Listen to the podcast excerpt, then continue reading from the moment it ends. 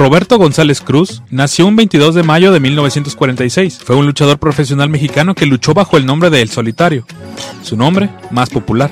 Y con esto conocerás la biografía de un luchador que se hizo leyenda. Y esta es su historia. Roberto González provenía de una familia de clase obrera y era el más joven de siete hijos. A la edad de 12 años, su hermano mayor, Jesús, que también era luchador profesional, comenzó a enseñarle movimientos básicos de lucha. En 1959, el hermano de Cruz, llamado luchísticamente Otón Banzica, fue muerto en el ring, pero, ante tal hecho, muchos pensaron que este joven dejaría la lucha libre. Sin embargo, Cruz se inspiró en su muerte y se dedicó a la lucha libre. Él comenzó a entrenar bajo la tutela de Joel Hermoso e hizo su debut en la lucha libre en el año de 1960 a la edad de 14 años. Cruz, inicialmente, fue anunciado como el Hijo del Santo, pero más tarde cambió su nombre a El Zika II, en honor de su hermano fallecido, Roberto. Posteriormente se mudó a Tijuana para seguir su carrera como luchador, pero tuvo dificultades para encontrar un trabajo regular debido a que era muy joven y todavía era pequeño en ese momento. Él continuó trabajando en ámbitos locales hasta que comenzó a hacerse de un hombre por sí mismo a medida que crecía físicamente y perfeccionó sus habilidades de lucha. Roberto se dio cuenta de que para llevar su carrera al siguiente nivel tendría que seleccionar un nombre, el cual, para la gente, le suene más agradable. Decidió escoger el nombre del solitario, derivado del popular cómic El Llanero Solitario. También adoptó la máscara de oro con una franja negra alrededor de los ojos que representaba la máscara del Llanero Solitario. Lender Knox parece que no quiere dejar su puesto de alcalde, pretende que lo relijan otra vez. Él debe ser mi... Después del cambio, los promotores y los aficionados se dieron cuenta de la nueva dinámica del luchador.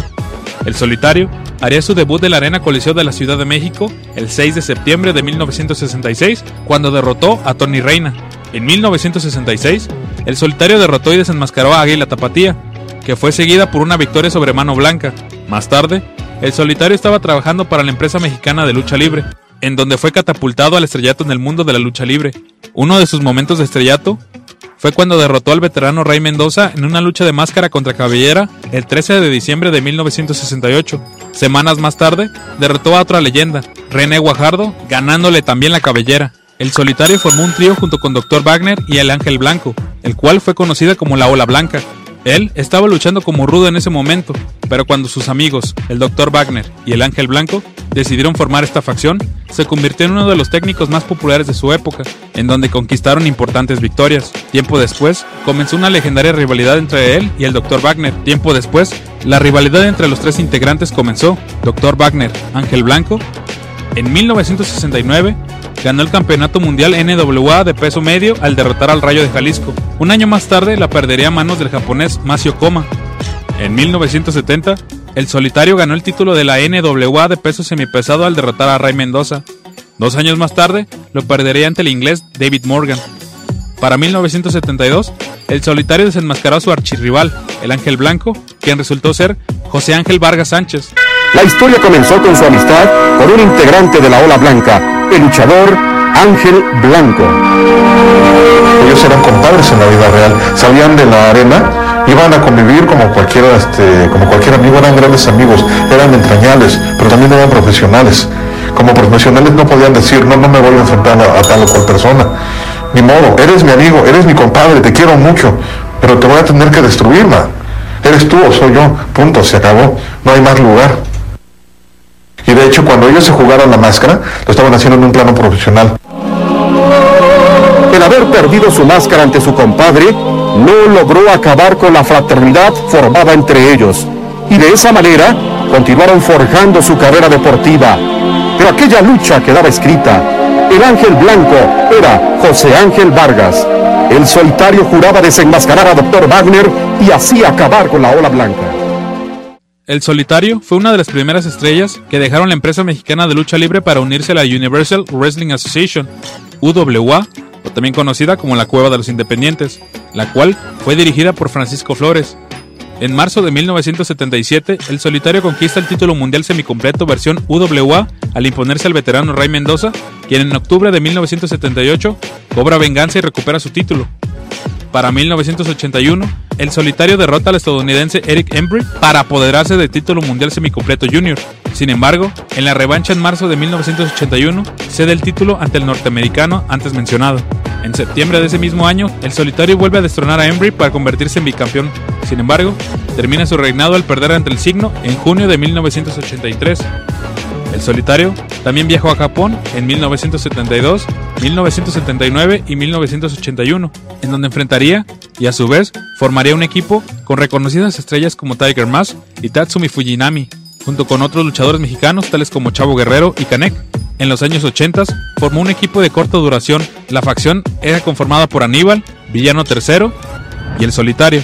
El grupo fue conocido como los Tres Caballeros. Para 1982 participó en la lucha de despedida del enmascarado de plata, el Santo, haciendo equipo con el homenajeado junto con Gori Guerrero y Huracán Ramírez para enfrentarse al Signo, Negro Navarro, el Tejano y el Perraguayo. El público sigue con las gorras, hay cámaras de cine, la prensa que está trabajando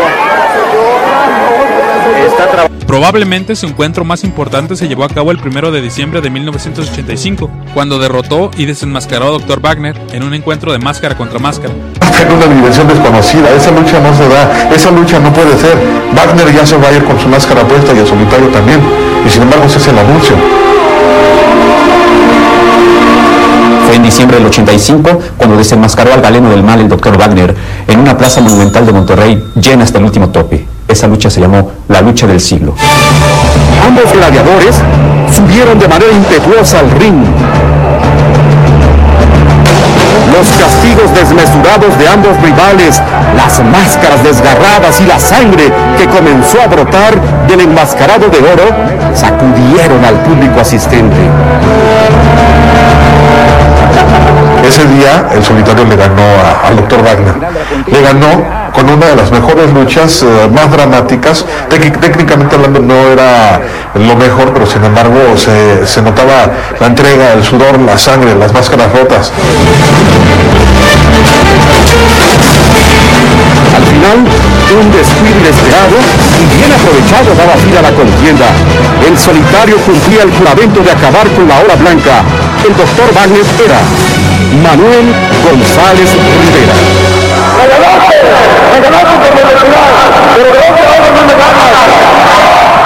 Al obtener la máscara del Dr. Wagner, fue el último triunfo del gladiador dorado. En abril de 1986, a casi cuatro meses de haber conquistado aquella presea, se anunciaba su misteriosa muerte. El solitario había sufrido lesiones durante la última parte de su carrera, dando lugar a varias infecciones y enfermedades. Durante un encuentro contra Fishman, resulta lesionado y fue llevado al hospital, quejándose de dolor abdominal. Los médicos descubrieron que sufría de una hemorragia interna que requería cirugía inmediata. Desafortunadamente, el 6 de abril de 1986, a la edad de 39 años, el solitario falleció mientras estaba en la mesa de operaciones como consecuencia de un paro cardíaco. Aunque la vida del solitario se vio truncada, su carrera como profesional abarca más de 25 años y es considerado como uno de los más grandes luchadores mexicanos profesionales de todos los tiempos. Incluso fue exaltado al Salón de la Fama del American Wrestling Observer Newsletter en 1996, y hasta la fecha se le sigue recordando como un gran luchador, quien consiguió títulos individualmente y también con la famosa Ola Blanca, con todo y sus grandes leyendas. Espero que este video haya sido de tu agrado. Recuerda seguirnos en Facebook como Leyendas Enmascaradas, suscríbete al canal y también comparte los videos que tenemos aquí. Recuerda que también tenemos podcast. Búscanos en Spotify y Amazon Music como Leyendas Enmascaradas. Los links estarán abajo aquí en la descripción.